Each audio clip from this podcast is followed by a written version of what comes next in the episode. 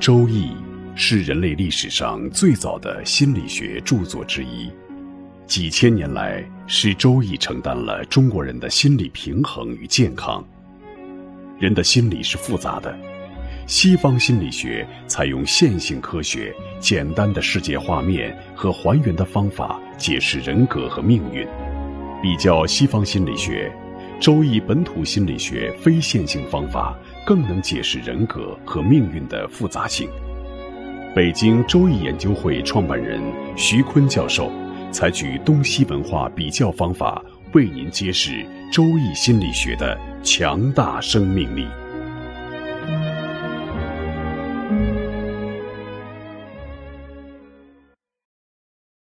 亲爱的听众朋友，大家好。我是北京周易研究会创办人徐坤，今天我带您走进周易殿堂，主讲周易本土心理学。听众朋友们，大家好，我是林雪。哎，林雪，今天咱们就讲，咱们有一条生命热线，叫做失独老人的救助热线。我们呢长期为失独老人服务，就发现他们在更年期之后能失去成年的孩子。这些成年的孩子有一个共同的特点，在我们古人留下的这种生命节点呢，就叫童子命。今天呢，我们就给大家讲讲这个童子命，因为童子命呢已经被搁置起来了，就很少再有人用了。但是因为我们的国家有三十年的独生子女政策，这三十年呢，造就了一大批失独老人。在两千零二年的时候，大概就一百万，然后又百分之七的速度递增，到现在都将近二百万，或者都二百多万了哈。这个也没有确切的统计数字，但是我们开了这个失独老人热线以后，那些新增的失去独生子女的老人，他们就找到了我们这个热线，我们就为他们专门又开了一个啊，叫刚刚失去独生子女的老人的救助。因为刚失去独生子女的老人和失去了独生子女五年以上的老人，他的救助方式是不一样的，但是他们的孩子确实有特点的。我记得咱们有一个失独群的群主啊，他就跟我说，他孩子五岁的时候在超市门口遇到了一个老奶奶，老奶奶就指着他说：“哎，你这小孩是童子命，活不长。”当时听了以后特别气愤，然后就没再理，没再接下茬儿。带着孩子就走了，结果呢，他的孩子就是在韩国读硕士的时候得了淋巴癌，就去世了。那次咱们在那个北京电视台做节目的时候，也遇到了一个妈妈，她的孩子呃是上大二的时候得了淋巴癌，也去世了。然后他们这些孩子共同的生命特点呢，就是出生就带三分劳，他是先天从娘胎里带来的那个很弱智的孩子。然后加上我们这个残酷的考试制度和学习的方式，哈，就是除了大人陪，孩子也是从早到晚的学习，那就把这个痨病呢就给带出来了。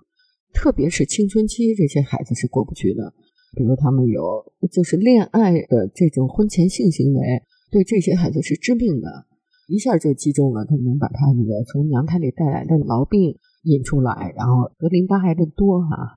咱们在做节目的时候，主持人还说呢：“怎么搞的都是淋巴癌去世？是不是淋巴癌成了大学生的 专有疾病了？”哈，实际上不是，是这些童子日节点出生的孩子，他们就生命中就带着这种疾病。我们的古人是这样说的啊：这个节点大家都可以去看看啊。我们孩子多倒无所谓，孩子少了还要精养着。什么是童子命呢？说，如果一个人生在春季或者秋季，以月令算啊，日支或者时支见寅或者子的，就是童子命；如果一个人生在冬季或者夏季，也是以月令计算，日支或者时支见卯未或辰的，就是童子命；如果一个人年柱的纳音为金或木的，日支或者时支见午或卯的。就是童子命。如果一个人的年柱纳音为水或者火的，日支或者时支见酉或戌的，就是童子命。如果一个人年柱纳音为土命的，日支或者时支见辰和巳，就是童子命。凡能占上一个字的，属于真童子；凡是犯了童子命的人呢，哎，一定注意不要给孩子太大的压力，不要给他提出那种考清华呀、做学霸呀，给他规划一个辉煌的职业生涯。这个孩子的身体达不到，特别吃力，在青春期会出现这样或者那样的问题。我们特别提出说，童子命呢，它是那个戏本上是这样说啊，他们是天上的花仙啊，女孩子叫花仙，男孩子叫童子。他们是侍奉玉皇大帝的，或者是王母娘娘的。这花仙侍奉王母娘娘的花圃，这个童子呢侍奉玉皇大帝。他是干什么呢？主要是看他的胎记啊。如果胎记长在头上啊，比如像那个戈尔巴乔夫那啊，戈尔巴乔夫那额头那儿有一个胎记哈。说带有童子命的人，如果像戈尔巴乔夫那样额头上带着胎记。那就是玉皇大帝的咨询师啊，是他的师爷，就天天给玉皇大帝出主意的。如果这个胎记在他的肩上，那就是给玉皇大帝抬轿子的；如果是在腿上，那就是在玉皇大帝的园圃里劳作的。就看他长在什么地方。如果长在手上呢，那就是做文档文案的、抓笔的。这些花仙和童子呢，是贪玩的。他们就在玉皇大帝和王母娘娘不注意的时候溜到了人间来玩耍。他们在人间呢是待不长的，早晚呢会被玉皇大帝或者王母娘娘收回去。啊，戏本上是这么说的。陈小旭呢就是花仙，他呢是香木花仙，所以呢他的命就不长。然后在人间扮演了一个林黛玉之后，就被天上收回去了。戏本上怎么说？实际上呢，从父精母血受精卵种植在母体之后，按照它的时间的年轮，每天五脏六腑长了多少？前几讲呢，我们讲怎么去数啊？哪些长得好，哪些没长好？这个孩子将来病在哪？大限的时候引起整个生命体系崩塌的那个脏腑是什么？童子命呢，一般呢就是五脏六腑长得都是不饱满的，或者不平衡的，有的就是过多，有的就是过弱。刚才呢，我们也提醒了啊，童子命呢，不要给他压太多的学习担子，家族也不要寄予太大的希望，因为我们独生子女政策呢，不论是男孩女孩，将来都是要给家人带来优质生活的。爸爸妈妈呢，都把未来的别墅啊、豪宅呀、这个香车呀，都寄托在这个孩子的身上，希望培养一个孩子，给他们的晚年带来非常富有的生活。虽然那个父母不明着说啊，但是今天是这样伺候你，明天是那样伺候你，把所有的那个压力呢，都给这个孩子，因为这个孩子呢，也心知肚明，压力也特大，特自觉的去完成父母的愿望。所以这样，如果是童子命的孩子呢，就会在青春期出现很多的意外。除了那些得了淋巴癌啊，就是特别要提醒注意的童子命，就是不能够很早的有婚前的性行为，因为他们的抵抗力不行。任何外来的细菌啊或者病毒啊，都会引发他们从娘胎里带来的那些薄弱的器官的疾病，特别是他们的免疫系统特别的弱。所以呢，在我们独生子女政策实行了三十年，就是后独生子女政策的今天啊，我们这个每一个家庭呢都是脆弱的，都有面临着这种危险。我记得我们开通了失独老人救助热线，我们到坝上沽水福源度假村给刚刚失去独生子女的妈妈建了一个基地，我们有心理咨询师和社工是二十四小时陪护他们。河北的媒体就给予报道，我就接到了这样一个热线电话，一个妈妈就说：“说徐老师，我看到你们的报道的时候啊，我都不知道你们在干什么，也不知道什么叫失独。结果一个星期前，我的儿子被撞死了，我成失独老人了，我就知道你们是在干什么的。”啊，他要求在这个基地由我们社工师来陪着他度过最心理危机的这个时段啊。放下电话前还撂了一句话。啊，非常刺痛我。他说：“徐老师，你也是独生子女，也许哪一天你也会跟我们一样成了失独老人。”啊，说每个人都面临着这样的风险。他的话呢，就让我更加注意我们古人在这方面留下了一个什么样的节点来描述这类人。哎，林雪，你知道西方的星座理论有这方面的内容吗？西方对这方面还真的没有特别的定义。看来这个真是还是中国特色啊！要不是我们开通了爱心传递热线，我们也会像其他研究这个中国本土心理学的人一样，把这个节点就忽略了。因为我们开通了这个热线，所以我们的视野呢就关注到了这个人群。我们特殊的这种学术背景呢，就让我们把祖先留下的这种精华又提取出来了。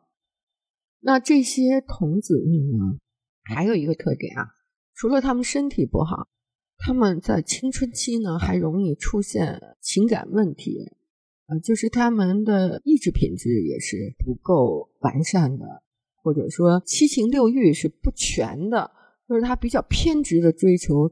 一种生命状态。记得有一位失独妈妈就说，她的孩子呢，在大二的时候跟一个女孩谈恋爱，结果这个女孩就去美国了，他们俩就吹了。女孩又在美国呢交了一个男朋友，男孩一下就陷入了这个失恋的抑郁症中啊，就是我们的民间就叫花痴啊，他就不能睡觉，不能吃饭，也不能学习了，就停学了。停学了一年。嗯，恢复了一点，又去上学呢。这女孩又从美国回来了，俩人感情又复合了。两个人复合不到一学期呢，这女孩在美国交的那个男朋友也从美国飞回来了。结果最残忍的一幕就发生了：三个人面对面，然后两个男孩让这个女孩选择跟谁走。这个女孩就向美国留学回来的这个男孩走过去，然后当着这个男孩的面儿。又亲吻他，又热拥他，然后俩人就手拉手离开了。这严重的刺激了我们的这个失独妈妈，她的儿子哈，然后他就失魂落魄的回到了家里。他妈妈一看呢，就非常气愤，说：“你一个梧桐树，还怕引不来金凤凰吗？说看你这个样子。”男孩没有得到妈妈的安慰，反而受到了斥责，所以他就摔门而去。呃，到了晚上十一点呢。哎，他们就觉得怎么儿子还没回来呀？打个电话问问他今天是在学校住还是在家里住。结果电话铃就在他自己的卧室响起来了，说啊，这孩子没带电话，就算了。结果就听到楼下叽叽喳喳的人特别多，也不知道发生什么事，这夫妻俩就睡着了。第二天早晨呢，这爸爸去遛狗，碰到了他们的邻居，就说：“你去公安局看看吧，好像你的儿子昨天晚上跳楼了。”哎呀，这时他才恍然大悟，昨天晚上那个叽叽喳喳人群声，是因为他儿子跳楼所致。这个妈妈就成了一个永久的心结，他就过不去了。我们说这种童子命啊，有的时候是出现在身体里，从娘胎里带来的三分牢；有的时候呢，就出现在青春期，在青春期呢，就有过不去的这种情感障碍。就是一般谁谈恋爱都失恋。失恋呢，那就是精神系统健全的人，意志品质是正常的人都能过去的情感上的坑坎。在这个童子命呢，它就会变成一个巨大的精神障碍，最后过不去，最后要了自己的命。所以呢，我们在特殊的历史条件下，对特殊的人群，我们提出了祖先的这个生命节点。今天呢，也介绍给大家听，给大家一个提点吧。就是说，我们祖先还留下了这样一份遗产，告诉哪些孩子是可以陪你走完一生的，哪些孩子会中途夭折。各位听众朋友，本期论题由北京周易研究会创办人徐坤教授亲自答疑，答疑热线：幺三三零幺幺二三二六五八零零八幺零。零二七七。